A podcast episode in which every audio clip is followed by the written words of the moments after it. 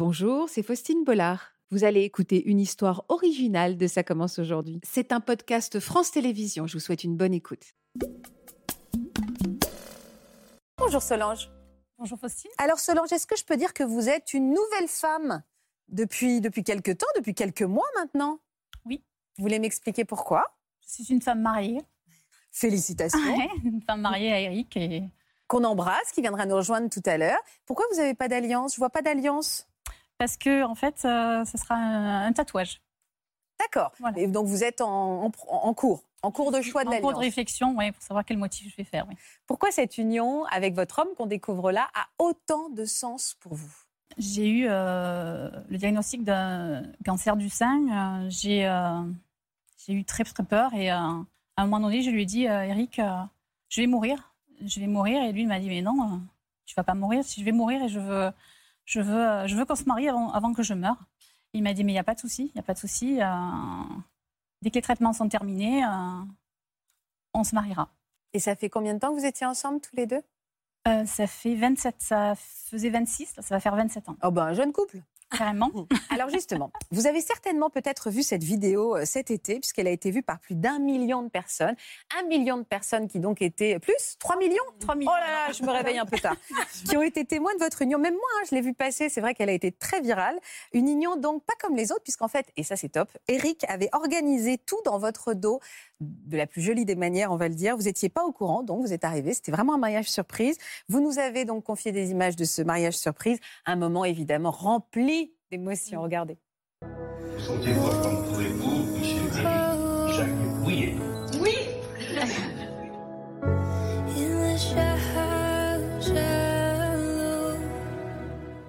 Vous allez pleurer. Pas du tout. Parce que nous, on va pleurer. On a les poils au garde à vous un peu. Si, si. Vous ne vous y attendiez vraiment pas. Mais Pas du tout, du tout, du tout. Absolument pas. Alors, vous allez me raconter évidemment les détails de cette union, mais on va revenir donc combien de temps avant? Quand est-ce que vous avez découvert votre En, maladie? euh, Juin 2022, Donc un an avant. un an avant. Comment vous l'avez découvert cette maladie? Alors, euh, je me palpais régulièrement les seins et euh, un matin, j'ai découvert une petite boule qui me faisait mal. Et j'ai de suite consulté. Pourquoi vous vous palpiez régulièrement les seins? Vous aviez une histoire dans votre vie qui fait que vous étiez particulièrement attentive? Non, non, non, pas de cas dans la famille, mais euh, C'est bon à savoir, il faut toujours. Vous aviez quel âge? 55. On, on peut inviter, on fait souvent des émissions sur le cancer précoce aussi, on peut inviter les femmes à se palper extrêmement régulièrement les seins. Il y a X tutos qui existent sur Internet, c'est tout simple. C'est presque un geste qui devrait devenir naturel et ça, ça a certainement aussi euh, euh, sauvé votre vie aussi. Vous avez donc constaté une boule dans le Une sein? boule et une douleur. C'est surtout la douleur qui m'a interpellée. Donc, euh, mammographie, échographie. Là, le premier diagnostic, ça a été euh, Madame, je sens la boule, mais honnêtement, sur les clichés, je ne vois absolument rien. Et rassurez-vous, un cancer, ça ne fait pas mal. Moi, j'ai un peu toujours entendu ça. Si la Ouais. boule fait mal, c'est que c'est pas forcément un cancer. Donc c'est un tort, il faut le dire. hein. Tout à fait. Parce que moi, ma- la tumeur était euh, sur le grand pectoral. euh, Vous pouvez me montrer où c'est? D'accord. là, donc sur le muscle qui est Ok. derrière le sein, en fait. Euh, donc je souffrais. Quand elle m'a dit, bah, il faudra prendre des antidouleurs et pour vous rassurer, faire un autre examen. Sauf que bah, dans le compte rendu, euh, j'avais pas d'ordonnance pour faire d'autres d'autres examens pour me rassurer et pour voir si. Donc j'en parle avec Eric, euh, qui à cette époque-là euh, avait un client, il est pisciniste et il avait un client euh, radiologue. Il lui en parle, il lui dit non mais euh, il faut un deuxième avis là, c'est c'est- bizarre qu'elle ait mal donc deuxième, euh, deuxième avis une semaine après, parce que euh, comme il connaissait, du coup on a eu euh, vite euh, un rendez-vous. Alors là, pas de mammographie pour pas irradier euh, deux fois le sein, échographie, et là la- le médecin qui me consulte me dit, il y a- je, je vois quelque chose, c'est très très profond, mais, mais il y a quelque chose. Donc directement, elle m'a fait une biopsie, et là, euh, elle me dit, il y a un, un liquide atypique, il va falloir attendre sept jours euh, les résultats de l'anapathe. Et c'est dur les plus longs de votre vie. hein. C'est ça. Et donc, sept jours après, euh, ben, le diagnostic, le deuxième diagnostic tombe. Alors là, oui, c'est Madame, vous avez un cancer du sein, un cancer du sein euh, triple négatif. Peut pas le soigner euh, avec des hormones. Vous, êtes peut-être porteuse du gène BRCA. Et dans ce cas-là, si vous êtes porteuse de ce gène, euh, il faudra euh, ben, vous proposer de vous enlever les seins et, les ovaires. Un cancer du triple négatif, ça métastase au, au cerveau, au poumon. Donc voilà, là, je m'effondre. Au fur et à mesure, le tableau se noircit de plus en plus. On commence à me parler des traitements. Donc, euh, j'ai la chance d'être euh, à l'hôpital Nord, à Marseille. Et euh, il y a un, un accord précoce actuellement euh, qui, avait été, qui avait été signé avec un nouveau protocole, un protocole inversé pour le triple négatif. C'est d'abord chimio plus immunothérapie, ensuite tumérectomie, ensuite le- radiothérapie, encore avec l'hormonopéra- Le parcours du combattant. Est-ce que vous étiez seule au moment de l'annonce, Solange? C'était mon, mon souhait. Pourquoi? Je ne saurais pas vous l'expliquer. J'ai mon mari, vous, enfin, mon compagnon, voulait me, à l'époque, voulait m'accompagner. Une copine aussi m'avait dit, je viens avec toi. J'ai dit non, mais ça va, je, ça va, je, je- je- je vais y aller. Et voilà, quand je suis sortie, euh, j'étais en pleurs. euh, Sauf que donc ça a été à vous de l'annoncer à Eric. c'est ça. Quel mot vous avez choisi? Alors, j'ai je lui ai téléphoné. Il m'a dit, je viens te chercher. J'étais en pleurs. euh, J'ai dit, non, non, mais ça va, je, je- je- je- j'arrive. J'arrive, t'inquiète pas. Je sais pas comment je suis rentrée. C'est ma voiture qui m'a ramenée. Ben là, voilà, là, ça a été les pleurs, c'est l'annonce. euh, Mais on va se battre, quoi. Il est là, le cancer, et euh, on va se battre. Et vous avez fait front tous les deux, comme vous le faisiez depuis plus de 20 ans. Euh, on va l'accueillir. Eric, on a envie de faire la connaissance de votre compagnon devenu époux. Et je crois qu'il arrive sur une chanson qui a beaucoup de sens pour tous les deux. Voici Eric.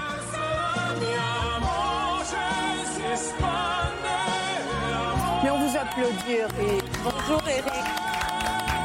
Bonjour, Eric. Bonjour. Natacha, est-ce que vous trouvez pas que Eric a un petit air de Marc Gégère Si, tout à fait. Bonjour, Eric. Bonjour Faustine. Voilà un homme bien que j'accueille sur ce plateau. Quel bonheur. On essaye. Est-ce que vous vous souvenez de cette annonce? Comment vous avez réagi, vous? Est-ce que vous avez réalisé? On ne réalise pas vraiment quand on vous annonce euh, le plus grave. C'est toujours un peu compliqué. Effectivement, elle pleurait, donc elle m'a annoncé qu'elle avait son cancer. Et quand elle pleurait, j'ai dit Tu veux que je vienne te chercher? Elle ne se sentait même pas de, de bouger.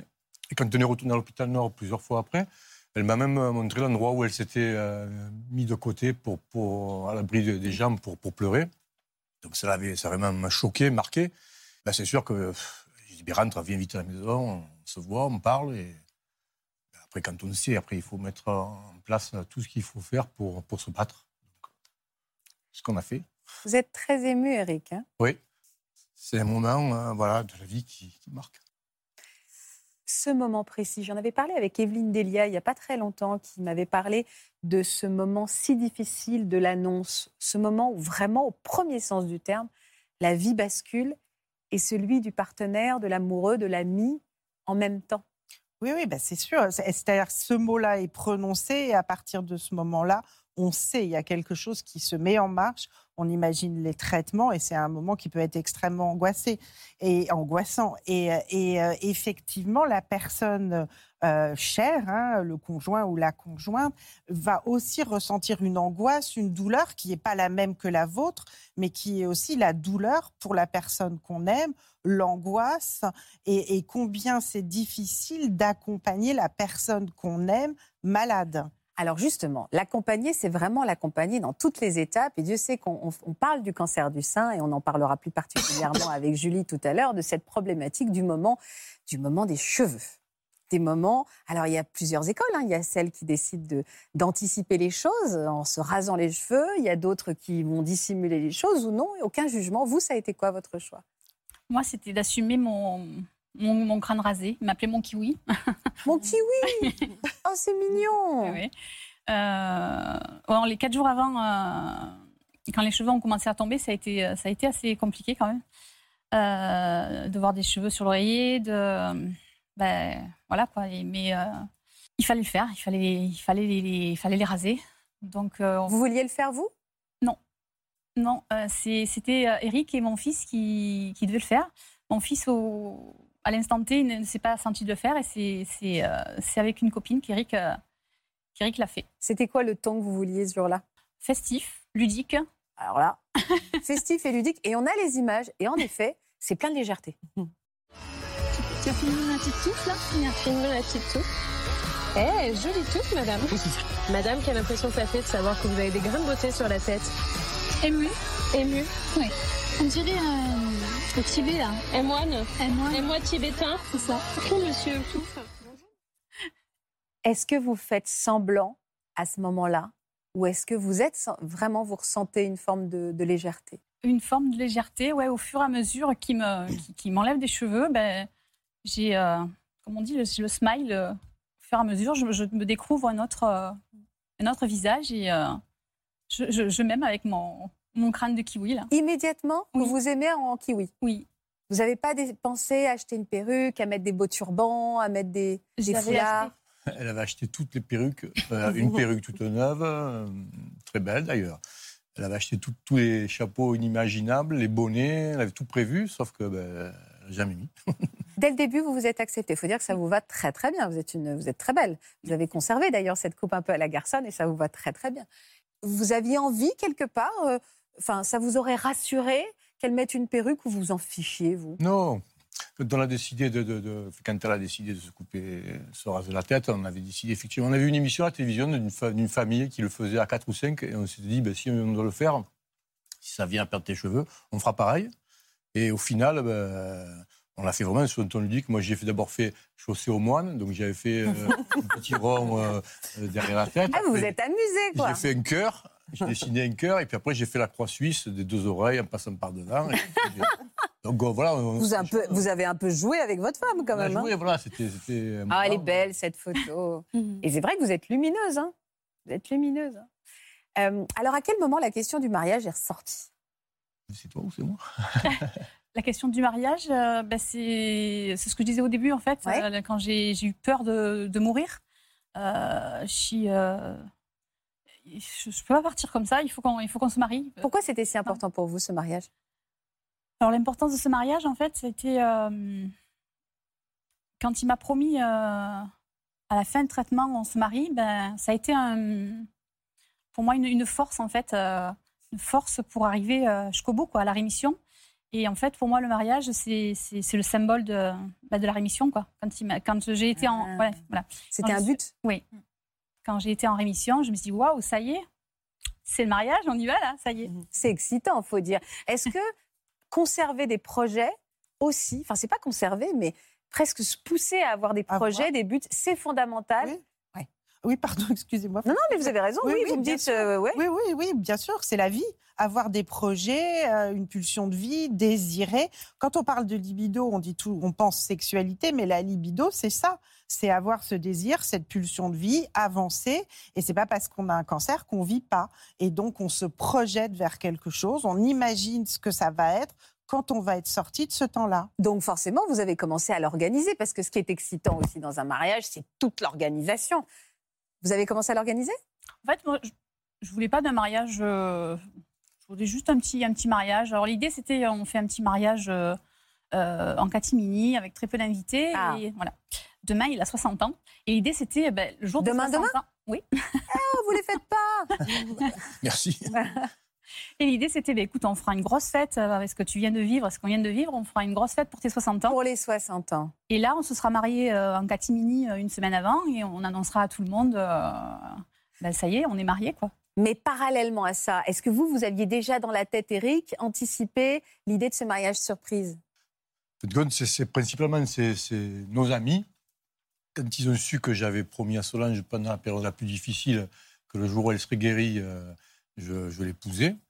À chaque fois qu'on se voyait, ils nous disaient alors, quand c'est que tu demandes, euh, quand c'est que tu fais ta demande à Solange officielle euh, Elle voulait faire la fête, elle voulait faire. euh, L'enterrement d'une jeune fille. Interdisant d'une jeune fille. Donc, euh, et, me- et à chaque fois qu'elle me voyait, elle me disait bon, quand c'est que tu, tu vas faire quelque chose d'original pour, pour, le- pour ta demande de mariage Et un soir, je me rappelle, je rentre très tard, je me mets sur l'ordinateur, puis je commence à regarder un petit peu tout ce qui se fait, qui s'est fait en demande de mariage.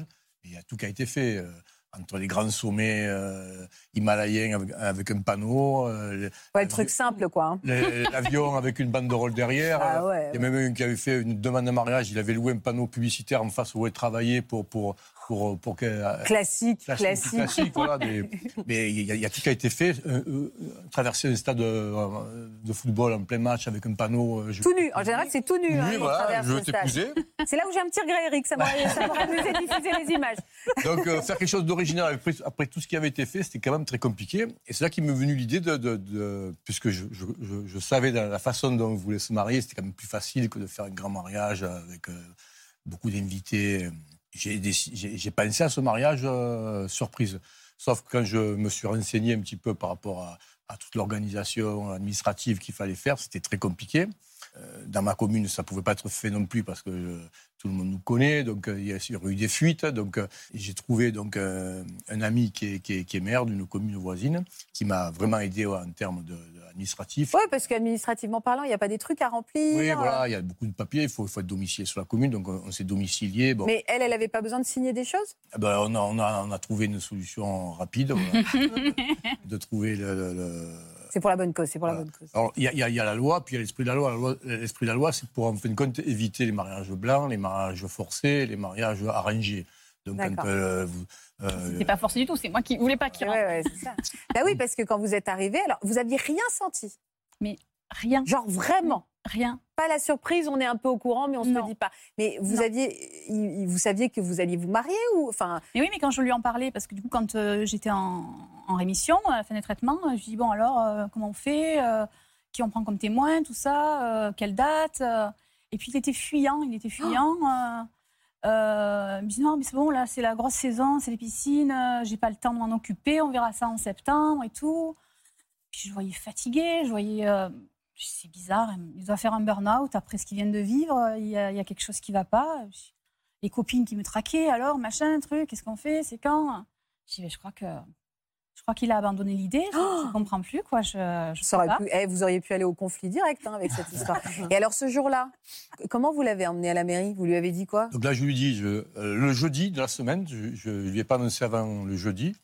Je dis samedi, je suis fatigué, on, on se prend la journée.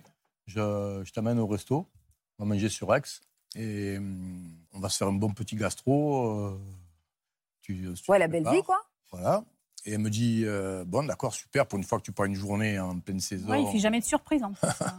c'est quelqu'un, en Juste 27 avant, ans, euh, euh, c'est jamais de surprise en 27 ans. Juste avant, il faut que je m'arrête à- chez un pote, euh, mon pote maire, prendre des papiers euh, chez lui. Là. Donc, euh, je suis d'accord. Puis il me dit, bon, on part- on part- ça- c'était la route en plus.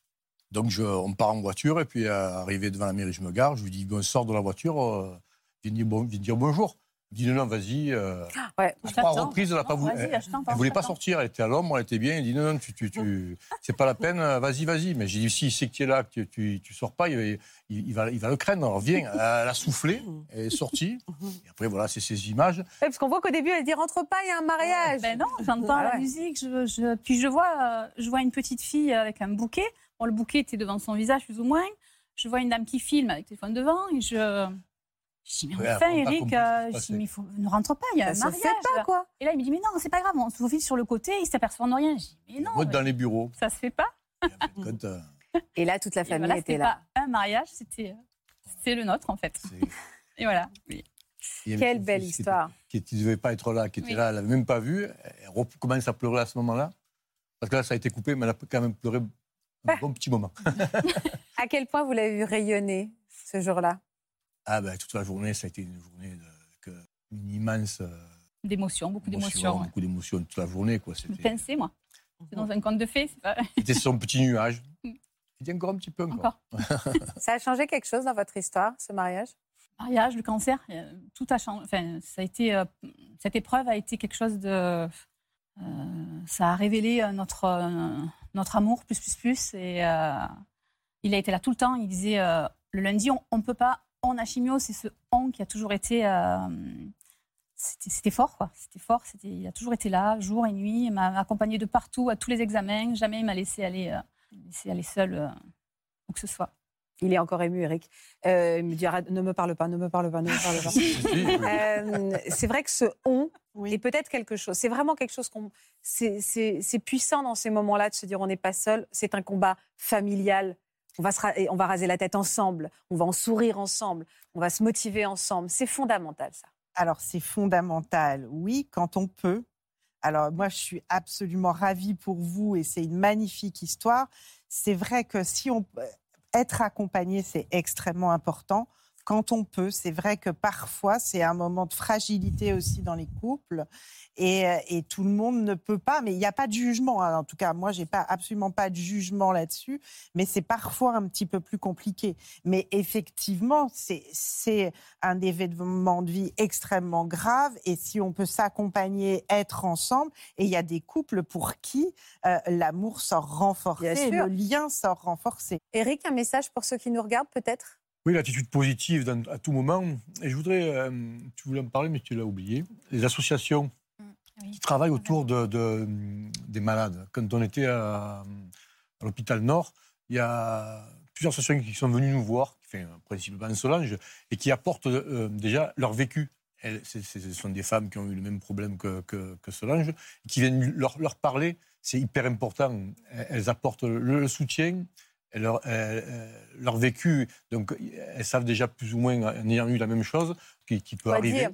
Et ça, positive le- le- l'ensemble de, de- de ce qui va se passer par la suite. Et vous en avez créé également des associations. Tournez-vous également vers la salle de Natacha. Moi, j'allais rajouter quelque chose. Je suis d'accord avec vous, hein, la sororité, être accompagné, mais le, le- le message, c'est aussi que ça se traverse. hein. On arrive au bout Oui. du tunnel. Voilà, j'espère que ce podcast de Ça commence aujourd'hui vous a plu. Si c'est le cas, n'hésitez pas à vous abonner. Vous pouvez également retrouver l'intégralité de nos émissions sur France.tv.